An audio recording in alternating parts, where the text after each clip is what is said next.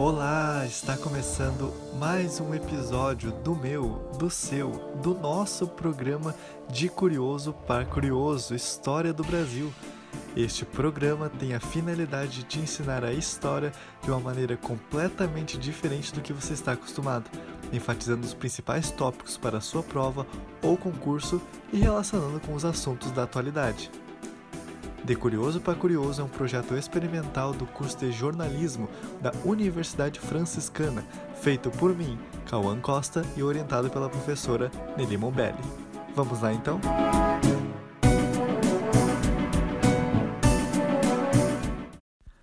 Então, meu povo, paramos no último episódio, no início da colônia do Brasil, certo? Podemos começar então falando sobre a estrutura administrativa que era chamada também de capitanias hereditárias.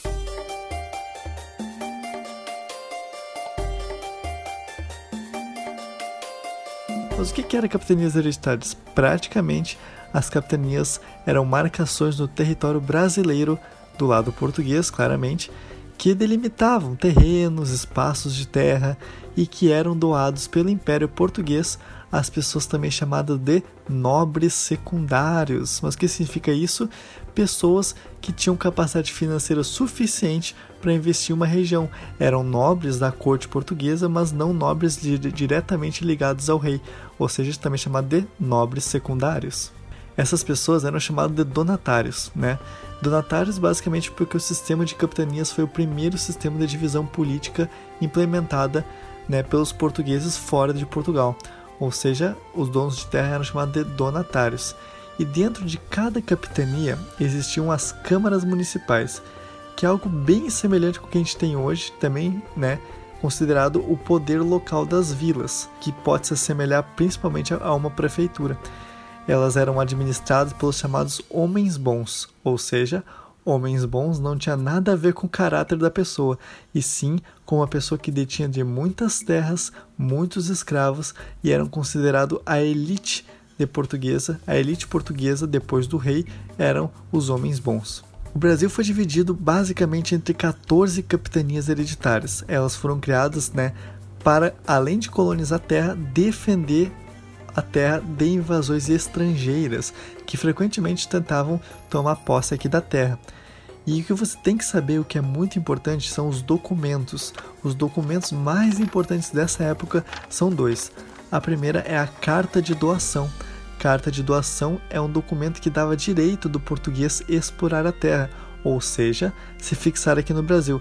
Era praticamente uma permissão feita pelo rei para que o donatário pudesse vir aqui para o Brasil e ficar nessa terra, desenvolver essa terra. E logo o outro documento era o foral.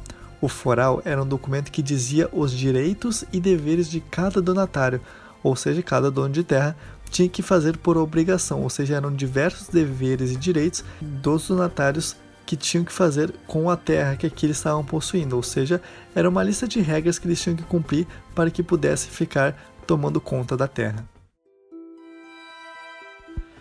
Anos se passaram e dizemos que apenas duas capitanias prosperaram. Elas foram a capitania de Pernambuco e a capitania de São Vicente. Mas elas só prosperaram porque elas possuíam a lavoura de cana-de-açúcar, que era o principal meio econômico na época do Brasil colônia. Ou seja, as outras capitanias não tinham a posse da cana-de-açúcar justamente por causa que o Brasil ele é um país que tem muita discrepância em relação à agricultura. Ou seja, na região de Pernambuco e de São Vicente foram conseguiram implantar né, a plantação de cana-de-açúcar. Já em outras capitanias já não era possível implantar devido às condições climáticas e tudo mais. Logo após o fracasso das capitanias, se criou o chamado governo geral. O que era o governo geral? Governo geral era uma forma que Portugal tinha pensado de centralizar todas as capitanias nas mãos de um representante, ou seja, um governador. Praticamente, era uma pessoa seria responsável por cuidar de todas as capitanias, centralizar o poder no meio de uma única pessoa. O governador, então, ele tinha direito de ter auxiliares no governo. Né? Eles eram chamados de vários tipos, mas existiam categorias. O primeiro era o provedor-mor. Provedor-mor, ele era responsável pela economia do governo. Depois nós tínhamos o ouvidor-mor. O ouvidor-mor, ele era responsável pela justiça e disciplina.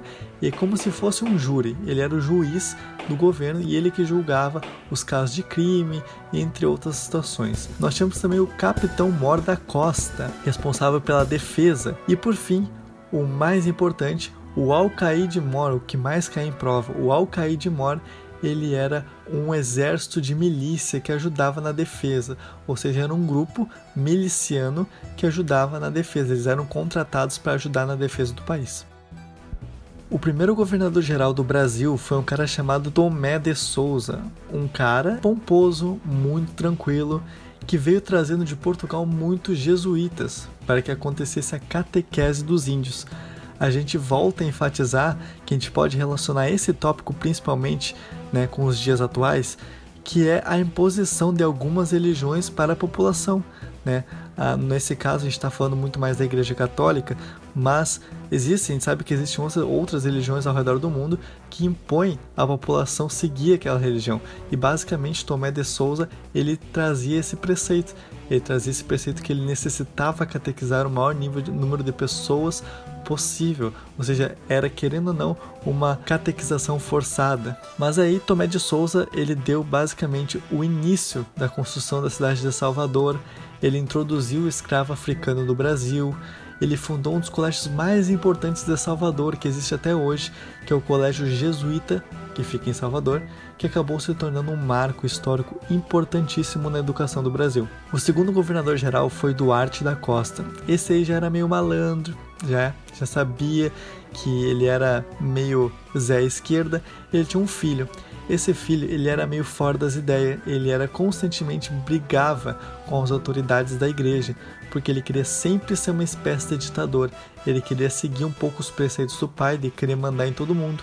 Ou seja, ele acabou sujando a imagem do próprio governador do seu pai, Duarte da Costa, perante a sociedade e até a própria igreja, fazendo com que ele perdesse prestígio, entre outras situações. No governo dele, o Brasil começou a sofrer invasões estrangeiras. Foram as primeiras invasões estrangeiras que o Brasil começou a receber, e eram de principalmente franceses que chegaram no Rio de Janeiro e eles tinham como objetivo tomar a cidade do Rio de Janeiro para os franceses. Então os franceses basicamente se reuniram com uma tribo, uma tribo local chamada Tomoios, essa tribo não gostava dos portugueses, não gostava da administração de Duarte da Costa. Eles acabaram se unindo aos franceses para lutar contra o governador geral. Essa luta basicamente se deu o nome de Confederação dos Tamoios, muito importante, viu? O terceiro governador foi Mendes Sá. Nomezinho estranho, né? Esse cara sim fez a diferença, ele era um cara bom, de coração bom. Ele combateu a fome e a epidemia de varíola que tinha acontecido na Bahia, ele incentivou a agricultura a pecuária e, principalmente, ele combateu a Confederação dos Tamoios, ou seja, ele expulsou os franceses do Rio de Janeiro.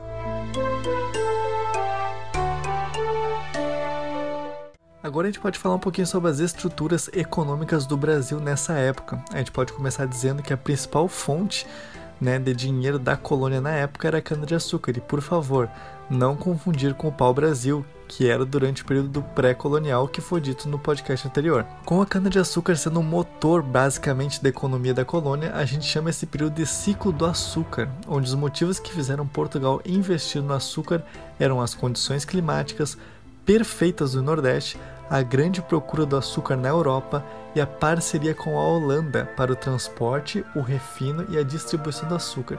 Como é que funcionava essa parceria? Praticamente Portugal pagava a Holanda para que ela fizesse todo o aparato de refino do açúcar, de extrair a cana, né, de extrair o açúcar da cana, levar para a Europa e, e, vender. A Holanda detinha desse conhecimento porque a Holanda detinha de, da economia da, do açúcar em outras partes do mundo. Ou seja, Portugal pagava como se fosse um serviço à Holanda para fazer esse transporte, refino e distribuição do açúcar. E quais foram as consequências dessa produção de açúcar? Na verdade, tiveram tópicos positivos e negativos. Dentre eles, a gente pode citar a criação da aristocracia rural, ou seja, grandes produtores de terra, também chamados de senhores de engenho, ou seja, a elite agrária no país, algumas invasões holandesas no Nordeste, que também foram chamadas de Guerras do Açúcar. Os holandeses vão invadir o Brasil futuramente para tentar dominar. A introdução do escravo africano, a fixação do colono na terra, ou seja, o português que veio de Portugal acabou ficando no Brasil. O surgimento de povoados, vilas e cidades e a ideia do plantation, super importante questão de prova, plantation. Que o que seria isso? Plantation é praticamente a monocultura de um único produto voltado ao mercado externo, ou seja, voltado para exportação desse produto para vender para outros países e usar mão de obra super barata, ou seja, o escravo, em um grande latifúndio, ou seja, um grande espaço de terra. Ou seja, a ideia do plantation é tu plantar somente um tipo de alimento voltado para o mercado externo, ou seja, esse, esse alimento não ficava dentro do país e ele usava mão de obra escrava, que era super barata, e usava um grande latifúndio, que eram grandes extensões de terra para a plantação desse açúcar. Logo após, nós tivemos a pecuária. A pecuária é um assunto bem fácil, bem tranquilo, que praticamente foi por causa dela que os portugueses começaram a adentrar ao interior do país colonizar algumas regiões mais do interior, ou seja, se você hoje mora fora da capital ou não mora no litoral, provavelmente os boi e as vacas foram o motivo de você estar tá morando na cidade que você mora hoje. Nós tivemos também a mineração, que era dividida em faiscação e lavras. A faiscação é bem fácil, é uma pequena extração, faiscação, pequena extração, feita por qualquer pessoa, geralmente nos rios. Você já deve ter visto alguns programas de televisão onde as pessoas iam lá nos lagos com a peneira e começam a buscar ouro, a procurar ouro no meio do lago. Essa é forma de coleta chamada de. E a gente tinha também as lavras. Lavras eram uma extração grande, enorme de ouro que exigia mais dinheiro, mais trabalhadores e que acontecia principalmente com a mão de obra escrava. As regiões onde mais aconteceu esse processo de lavras foi de Minas Gerais, Mato Grosso e Goiás. Tá, e quais foram as consequências da mineração? Basicamente, as consequências foram relativamente positivas, a grande maioria.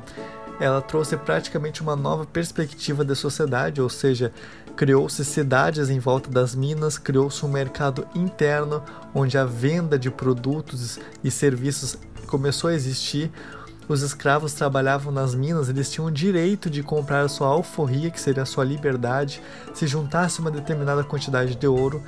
A gente teve também o progresso cultural, principalmente a gente pode correlacionar com os dias de hoje, para que você entenda que a gente sabe que a região de, das Minas Gerais é, existe, existe uma arquitetura muito rebuscada, uma arquitetura muito barroca, muito antiga, e isso se deu por causa dessa época em específico, a época das Minas Gerais, onde vários trabalhos de artistas, como Aleijadinho, por exemplo, trouxeram essa magia, essa, esse encanto das, das cidades mineiras.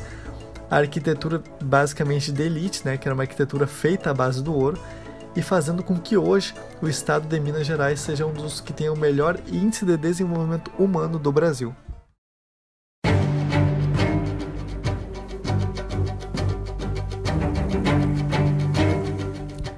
Então agora vamos falar sobre algumas invasões que aconteceram nesse período.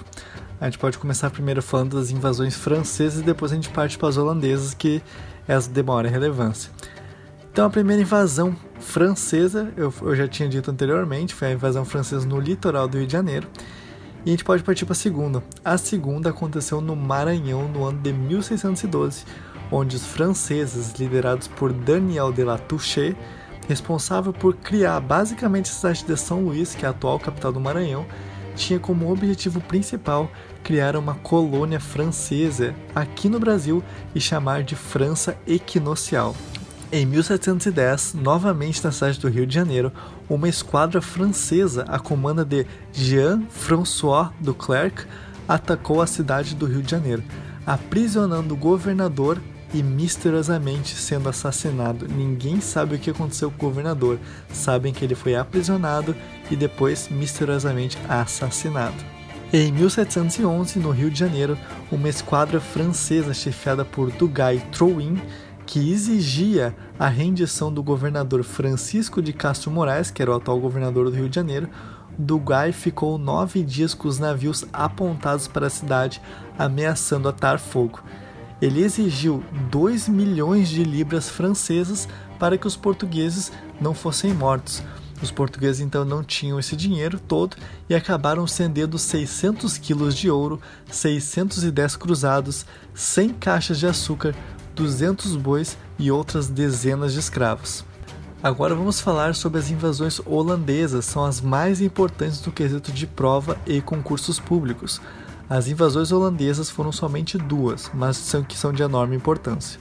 A primeira foi na cidade de Salvador, chefiada por Jacob Willikens, que ocuparam basicamente a cidade e prenderam o governador de Salvador, Diogo Mendonça Furtado.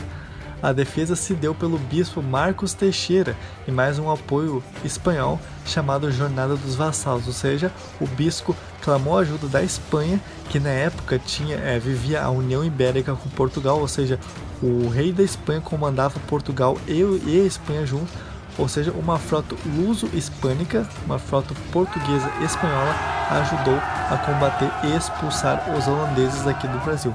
Já a segunda e mais importante foi a invasão holandesa em Pernambuco no ano de 1630 até 1654, ou seja, mais de 20 anos. E como isso aconteceu?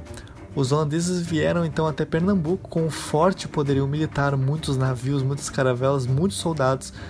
O governador atual de Pernambuco, na época, que era Matias de Albuquerque, ele fez uma resistência para tentar impedir, mas acabou sendo derrotado.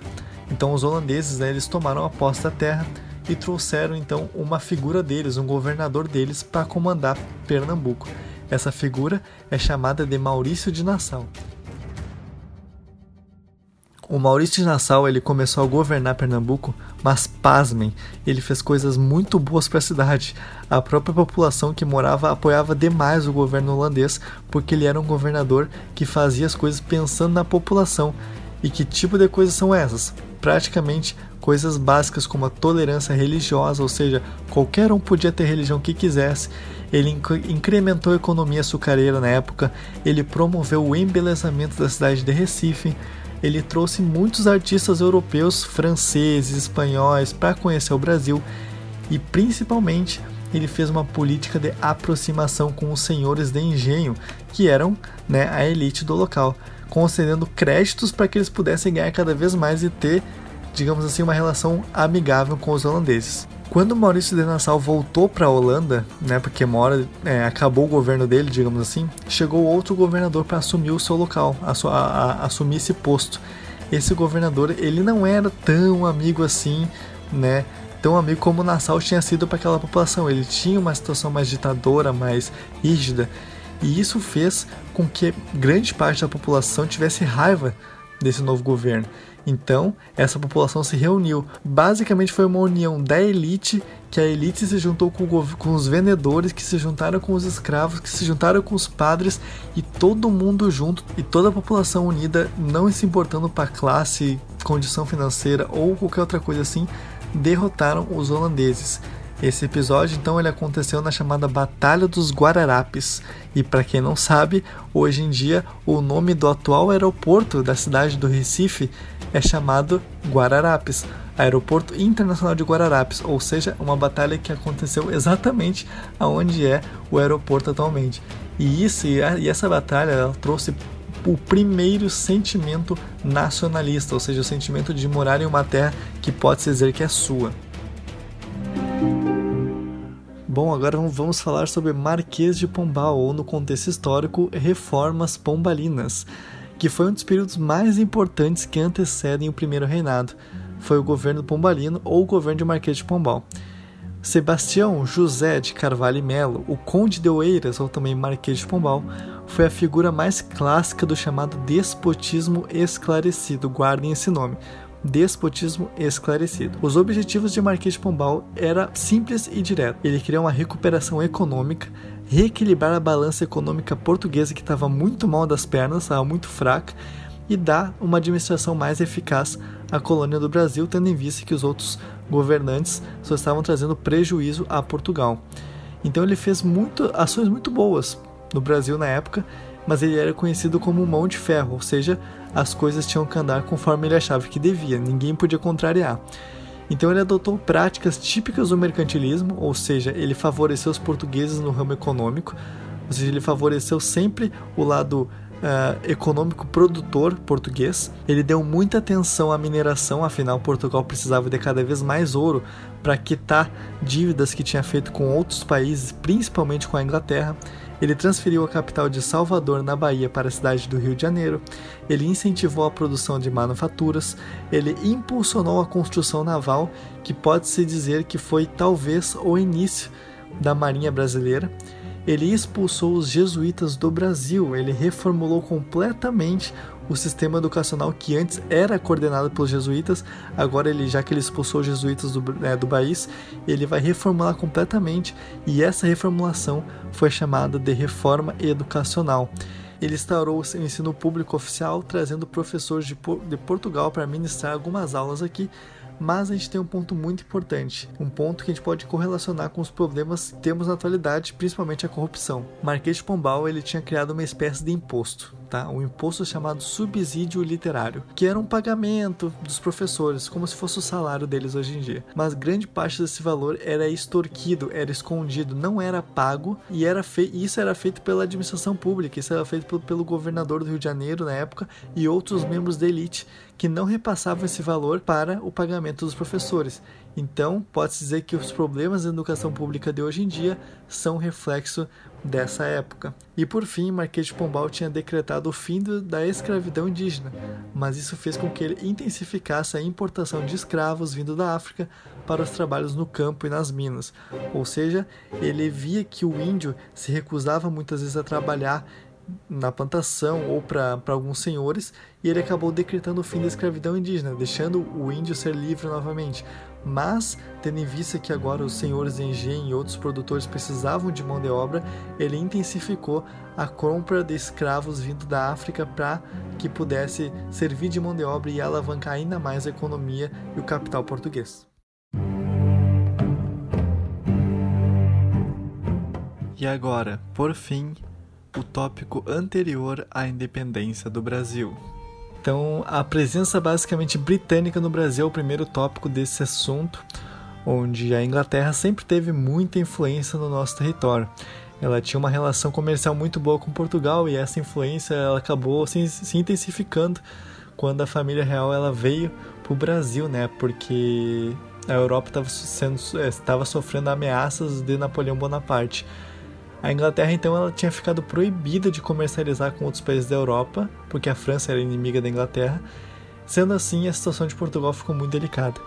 E a corte portuguesa então ela acabou fazendo uma parceria entre os ingleses e portugueses de serem escoltados até o Brasil por, por caravelas inglesas. Em troca disso, a Inglaterra poderia continuar comercializando seus produtos, mas agora com o Brasil sem a ameaça francesa. Assim, Dom João VI, em janeiro de 1808, ele sai de Portugal com mais de 25 mil pessoas, escoltado por inúmeros navios ingleses rumo ao Brasil. Quando chegaram em Salvador, os ingleses trouxeram diversas culturas para nós brasileiros que ainda são muito típicas nos dias de hoje. Elas são o terno branco, por exemplo, o chá, o pão de trigo, a cerveja, o whisky, o rosbife, o pijama de dormir, o relógio, sapato inglês, passeio a cavalo, dentre outros. A vinda da família real para o Brasil também é conhecida como a inversão brasileira, que agora faz com que Portugal seja uma colônia do Brasil, tendo em vista que os governantes portugueses estavam em terras brasileiras, ou seja, eles estavam governando Portugal e o Brasil só que a corte portuguesa do Brasil, ou seja, Portugal se torna uma colônia do Brasil. No período que esteve na Bahia, o príncipe regente ele, então ele assinou a abertura dos portos às nações amigas. Fator de extrema importância e muito conteudista em prova foi essa abertura dos portos às nações amigas, tendo em vista que a Europa estava com os portos todos fechados por causa da invasão a Napoleão esses países poderiam comercializar com o Brasil, que fazia, não fazia parte, no caso da Europa e em 26 de fevereiro a corte partiu para o Rio de Janeiro. Com a chegada no Rio, fez com que a cidade não tivesse muitas estruturas para manter aquela quantidade de gente toda. Então foi escrito na porta de várias casas e prédios as siglas PR, que significava príncipe regente, ou seja, as pessoas que ali moravam elas teriam que simplesmente sair das suas casas e dar o espaço ao membro da corte. Mas isso não, não contentou os populares, as pessoas donas das casas, porque entre eles essa sigla significava se ponha-se na rua, ceda sua casa para o pessoal da corte. Dia 1 de abril de 1808 foi criado então um alvará que autorizava a criação de indústrias. Essa liberdade não trouxe muitos benefícios, né, tendo em vista que grande parte da população era pobre e ela não tinha a menor condição financeira de consumir os produtos que eram feitos no Brasil. E como os ingleses tinham ajudado a corte a chegar no país, né, foi assinado então o Tratado de Comércio e Navegação.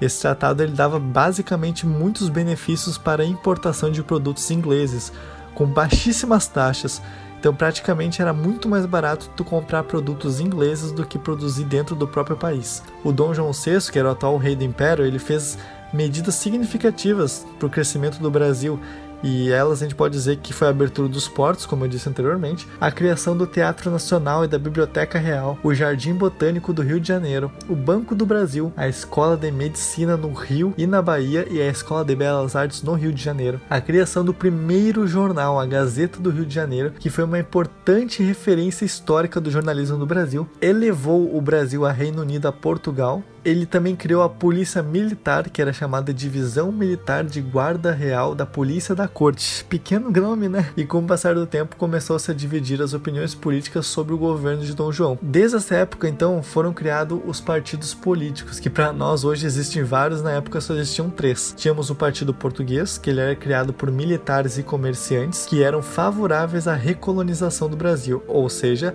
a corte iria embora para Portugal e transformaria o Brasil em uma colônia nova novamente. Tínhamos o Partido Brasileiro, que queria uma monarquia dual. O que era uma monarquia dual? Era uma monarquia onde o mesmo rei governava dois países ao mesmo tempo. Foi criada por comerciantes e pela elite brasileira. E por fim, os liberais radicais, que eles queriam uma república, o fim da escravidão e o fim da monarquia no país. Então, senhoras e senhores, esse foi o segundo episódio de uma série de podcasts sobre a história do Brasil. No próximo episódio, veremos o início do processo de independência, um importante momento na nossa história. Eu espero que você tenha gostado desse programa. Acompanhe os próximos porque eu tenho certeza que vai te ajudar muito, certo? Um abraço e até mais.